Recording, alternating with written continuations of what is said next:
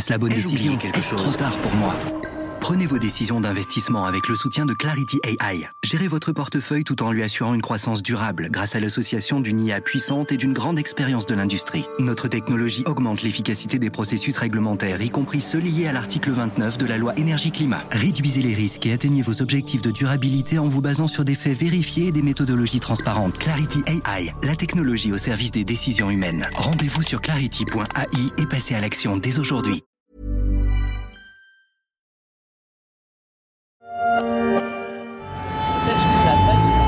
C'est un son qui rythme la vie des Ukrainiens à toute heure du jour et de la nuit et qui ne semble même plus les perturber. Vivre avec la guerre. Le 24 février 2022, la Russie lançait son opération spéciale, en clair, l'invasion de l'Ukraine. Depuis, ce pays de 41 millions d'habitants vit au rythme des alertes, sous la menace récurrente des bombes russes ou des attaques de missiles et de drones kamikazes. La guerre en Ukraine en est à son 628e jour.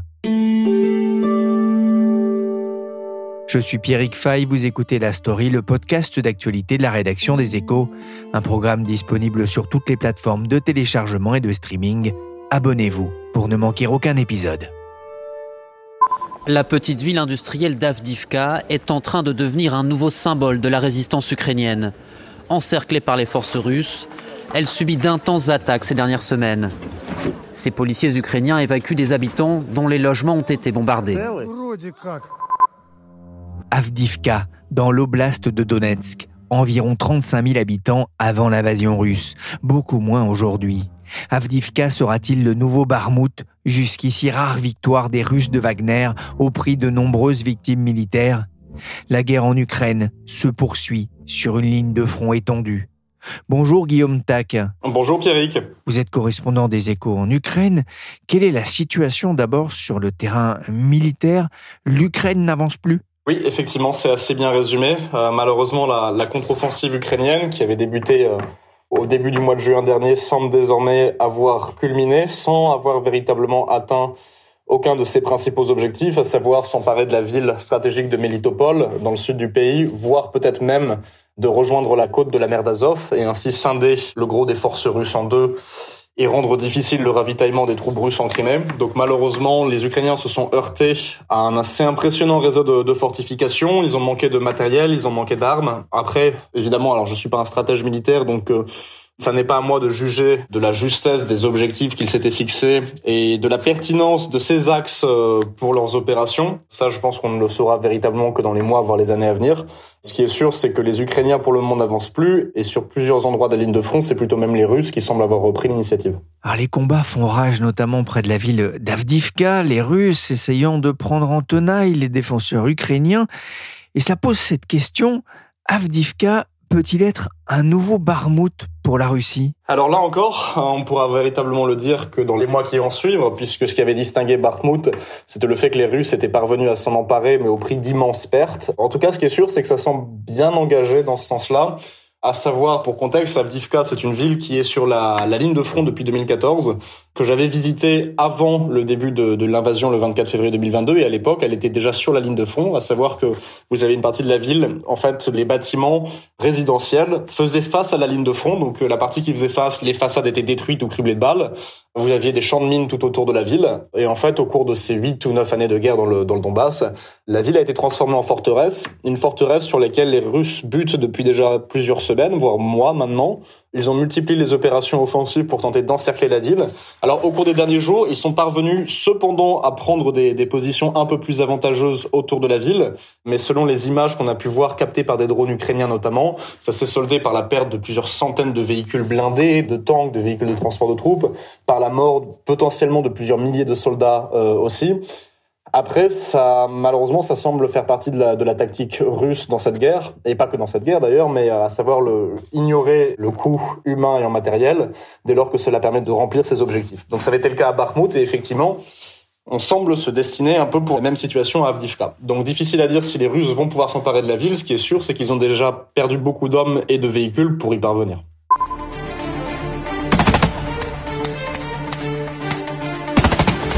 Il y a aussi hein, des pertes euh, forcément côté euh, ukrainien. Quel est l'état d'esprit des, soldats ukrainiens que vous avez euh, régulièrement au téléphone ou que vous rencontrez parfois sur le terrain? Alors évidemment, l'état d'esprit varie en fonction des lieux où sont positionnés les soldats, puisqu'il y a des endroits de la ligne de front qui sont plus difficiles que d'autres.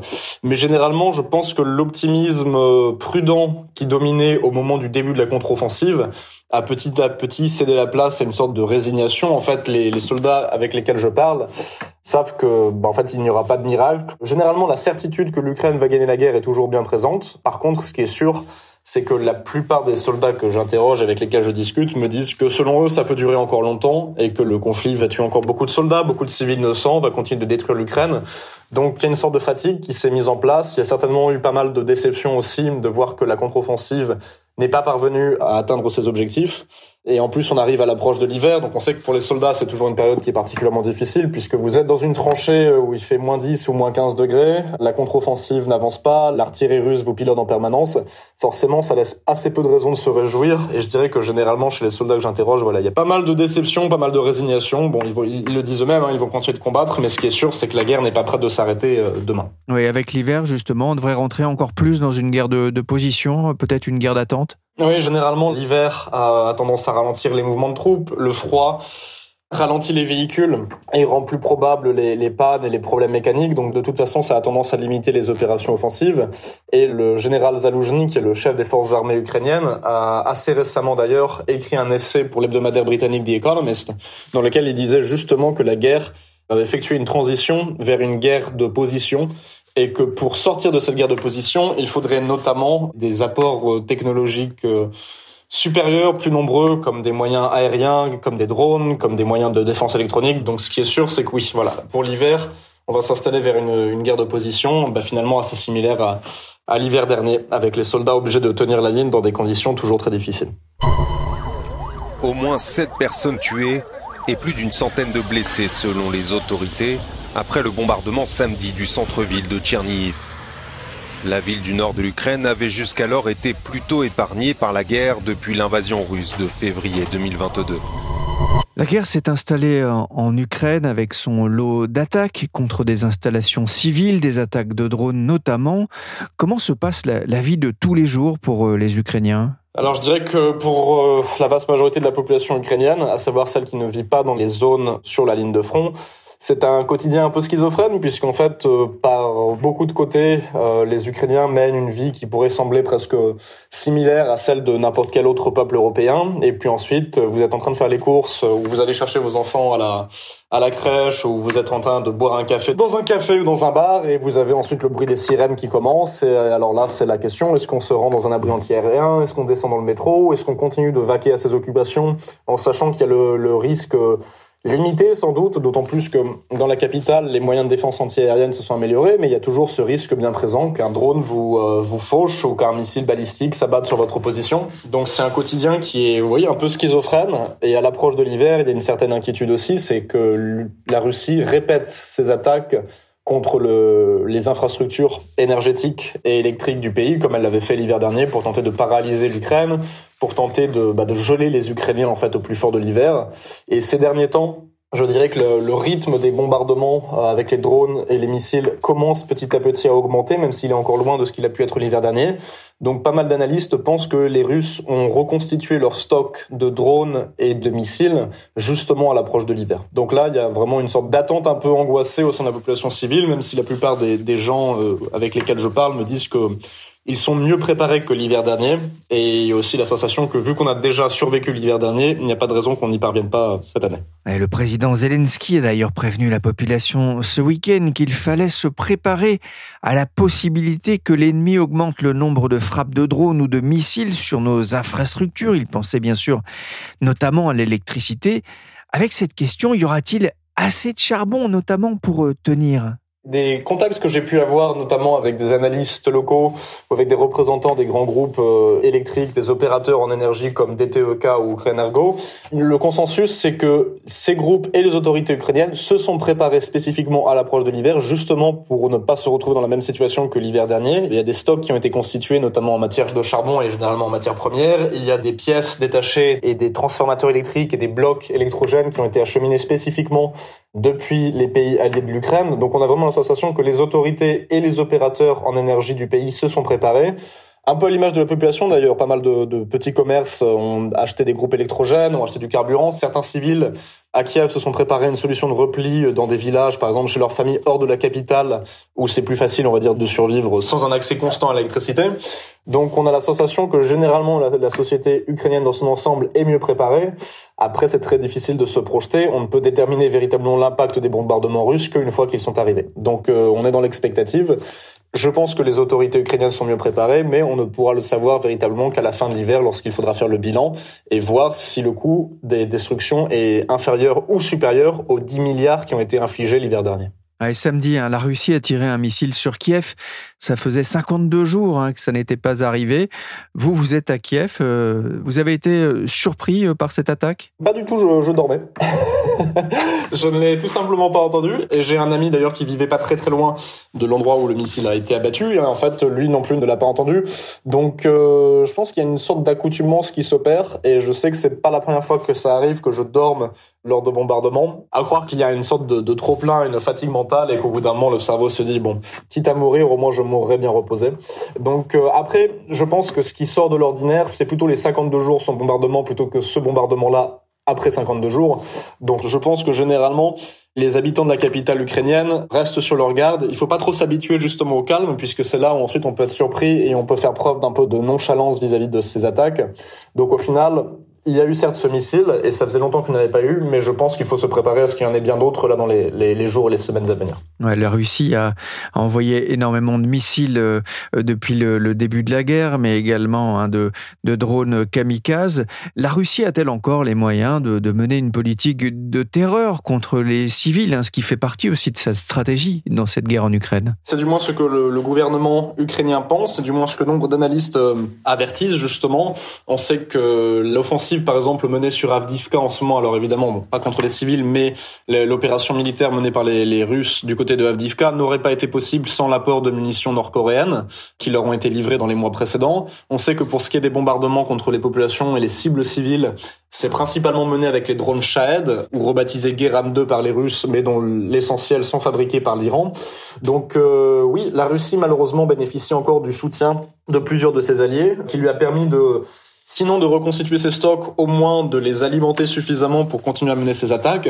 On sait que les, bombardements contre les populations civiles se poursuivent et que malheureusement, c'est aussi l'apport de ses alliés qui lui permet de continuer. Après, il faut aussi se souvenir que bah, la Russie a hérité de l'époque soviétique une très importante industrie d'armement et que par conséquent, même en dépit des, des, sanctions imposées par les pays occidentaux, je pense que la Russie a quand même une capacité de production qui est non négligeable, en tout cas au moins pour les drones, puisque ça coûte finalement très peu cher de fabriquer un drone kamikaze.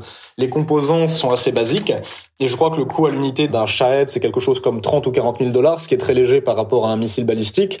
Quand on voit les dégâts que ça peut infliger, oui, je crains que malheureusement la Russie a encore les moyens de mener cette politique et qu'ils s'y sont préparés justement. Et je pense que le calme relatif dont ont pu bénéficier plusieurs des grandes métropoles ukrainiennes au cours des semaines et des mois précédents potentiellement laisse présager une recrudescence des bombardements dans les jours et les semaines à venir. On verra effectivement comment ça va se passer. Euh, les habitants ont appris aussi à vivre avec euh, cette épée de Damoclès au-dessus de la tête.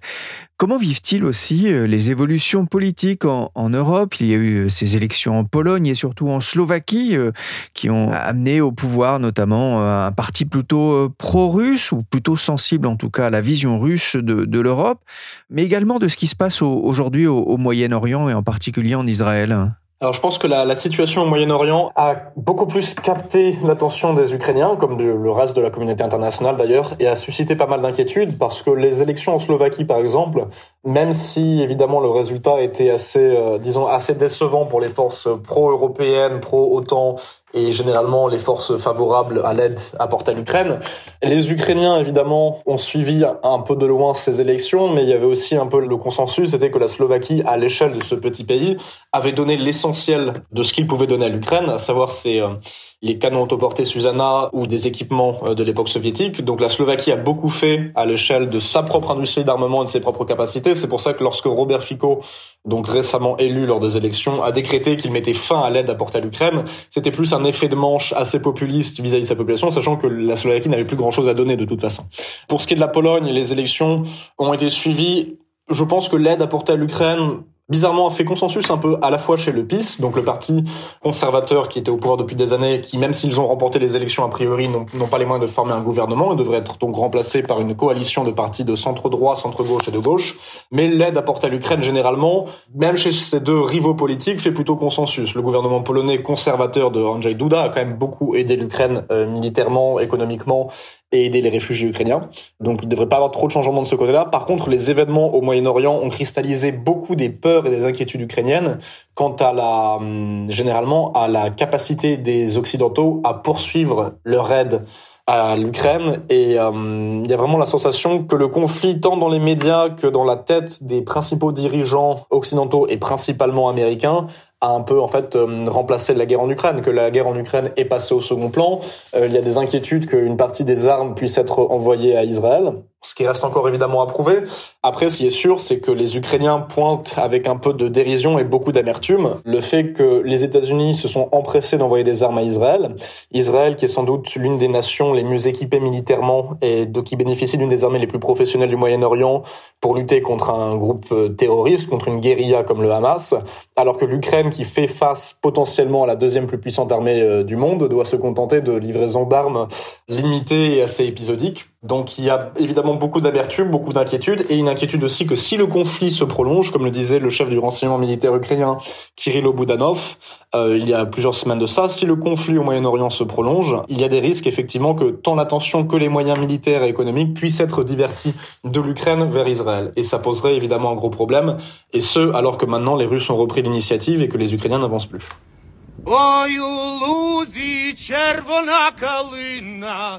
Похилилася,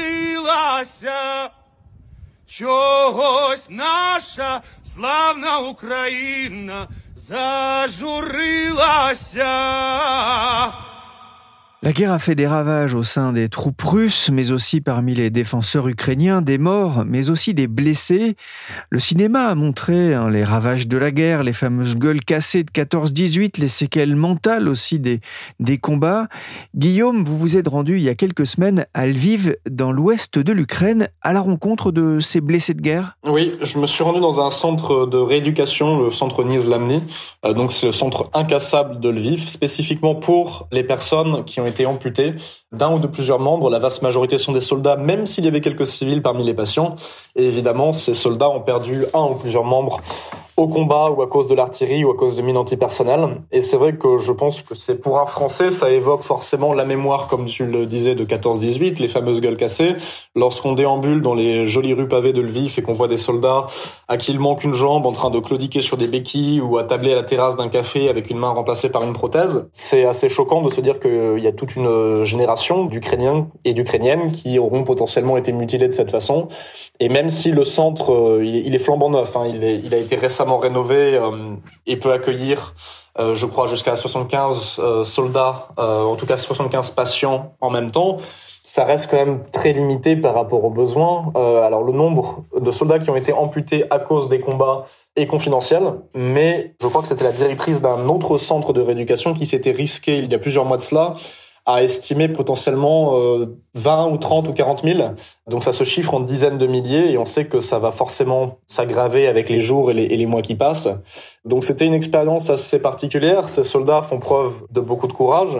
Certains d'entre eux disent d'ailleurs vouloir retourner au combat et tous bénéficient à la fois de l'aide de techniciens prothésistes qui les aident, qui leur fabriquent des prothèses, les aident à les fixer et leur apprennent à les utiliser, de kinésithérapeutes, mais également de, psychologues, puisque comme euh, l'expliquait l'une des représentantes du centre, certains de ces soldats arrivent directement ou presque de la ligne de front, ils ont été stabilisés, envoyés à l'hôpital, amputés, et ensuite ils arrivent directement au centre, donc ils ont besoin d'un soutien psychologique euh, permanent pour s'assurer que les séquelles tant psychologiques que physiques puissent être soignées. Donc c'est vrai que c'est un sujet assez difficile qui mêle pas mal d'espoir lorsqu'on voit les soldats et ses patients réussir à apprendre à vivre avec leurs blessures, mais aussi pas mal de tristesse et pas mal d'amertume, puisqu'on se dit que si la guerre continue encore longtemps, eh bien le nombre de ces blessés, de ces amputés va continuer d'augmenter. Et pour eux, la, la guerre est terminée? Pour certains, je dirais que pour la majorité, mais parmi les soldats que j'ai rencontrés, j'en ai notamment rencontré un qui faisait partie de la troisième brigade d'assaut, qui avait été blessé assez récemment après avoir marché sur une mine antipersonnelle. Et lui disait déjà vouloir retourner au combat, ne pas abandonner ses camarades. Euh, alors évidemment, les, tâches qui lui seront confiées seront sans doute différentes puisqu'il a une, une, prothèse qui lui remplace le, le, pied gauche. Mais pour beaucoup de soldats, il y a véritablement une volonté de ne pas abandonner ses camarades, de ne pas abandonner ses frères d'armes en dépit des blessures. Donc pour certains, la guerre est terminée, pour d'autres, euh, pas encore, même si évidemment il reste à déterminer s'ils pourront effectivement reprendre leur service après cela. Mais euh, mais je pense que les profils varient beaucoup et c'est d'ailleurs assez intéressant de voir que certains préparent un retour à la vie civile. L'un des soldats que j'ai rencontré, qui s'appelle Vyacheslav, qui avait perdu sa jambe droite sous le genou, lui disait vouloir rejoindre un club handisport et euh, il n'était pas encore sûr de quel sport il voulait faire, mais ce qu'il était sûr, c'est qu'il voulait reprendre du sport et potentiellement en faire une activité euh, peut-être même potentiellement professionnelle dans les mois et les années à venir. Et pour d'autres, c'était retourner au combat, pour d'autres, c'était passer plus de temps avec leur famille. Donc je pense qu'il y a autant de profils différents que de personnes blessées le, retour à la vie civile, justement, s'annonce parfois difficile? Difficile, euh, oui. Long aussi, puisque le processus de rééducation, bah, comme on le sait, ça peut prendre beaucoup de temps, en particulier lorsque vous apprenez à vivre avec une prothèse. Ensuite, il faut pas oublier non plus que l'Ukraine à bien des égards, a encore du chemin à réaliser sur la question des personnes en situation de handicap. Après, nous en France, on n'a pas forcément de leçons à donner puisque si vous avez déjà été en béquille ou en fauteuil roulant dans Paris pour vous déplacer ou pour prendre le métro, c'est pas beaucoup mieux. Mais l'Ukraine a hérité de l'époque soviétique une attitude pas toujours très plaisante et peu de choses sont finalement assez faites pour faciliter la vie des personnes à mobilité réduite. Donc peu d'infrastructures adaptées. Les transports en commun ne le sont pas forcément non plus. Beaucoup des infrastructures donc sont héritées de l'époque soviétique, donc pas forcément de rampes pour les entrées. Euh, des fois, vous n'avez pas d'ascenseur dans les immeubles. Donc généralement, ça s'annonce un peu compliqué. Ensuite, l'Ukraine aussi est un pays pauvre, confronté à une crise sociale et économique sans précédent à cause de l'invasion. Ça veut dire aussi que les moyens sont tout simplement limités pour le gouvernement, pour l'État, quand bien même la volonté est là et la bonne volonté est là, difficile d'aider un nombre croissant de blessés à se réinsérer dans une vie professionnelle quand vous avez déjà d'énormes difficultés à ne serait-ce que, oui, voilà, garantir les services sociaux les plus élémentaires, les plus basiques.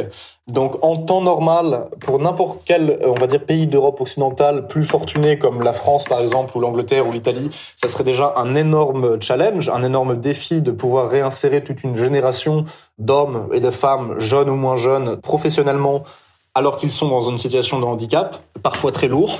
Mais pour un pays comme l'Ukraine, qui était déjà l'un des, si ce n'est le plus pauvre d'Europe avant la guerre, c'est d'autant plus ardu. Donc on sait que ça va être difficile, et c'est là aussi l'une des nombreuses facettes de cette guerre où l'Ukraine doit continuer de bénéficier du soutien de ses alliés et d'organisations internationales, puisque je sais que par exemple le centre Niezlami bénéficie de fonds et d'un soutien apporté par des organisations internationales et il faut que ça se maintienne, ne serait-ce que pour garantir euh, une sorte d'après-guerre euh, relativement confortable et, décent à ces gens qui ont donné, si ce n'est leur vie, au moins un membre, voire plusieurs, pour défendre la liberté euh, de leur pays et la souveraineté territoriale de l'Ukraine.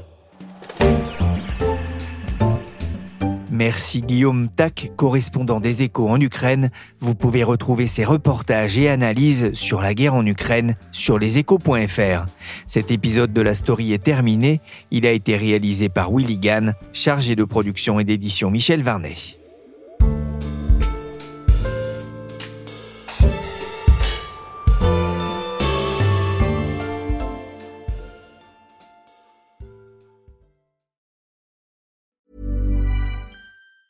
Planning for your next trip? Elevate your travel style with Quince. Quince has all the jet setting essentials you'll want for your next getaway, like European linen, premium luggage options, buttery soft Italian leather bags, and so much more. And it's all priced at 50 to 80% less than similar brands. Plus, Quince only works with factories that use safe and ethical manufacturing practices. Pack your bags with high-quality essentials you'll be wearing for vacations to come with Quince. Go to quince.com slash trip for free shipping and 365-day returns. Hi, I'm Daniel, founder of Pretty Litter. Did you know cats tend to hide symptoms of sickness and pain? I learned this the hard way after losing my cat, Gingy. So I created Pretty Litter, a health monitoring litter that helps detect early signs of illness by changing colors, saving you money and potentially your cat's life. Pretty Litter is veterinarian developed, and it's the easiest way to keep tabs on your fur baby's health right at home. Go to prettylitter.com and use code ACAST for 20% off your first order and a free cat toy. Terms and conditions apply. See site for details.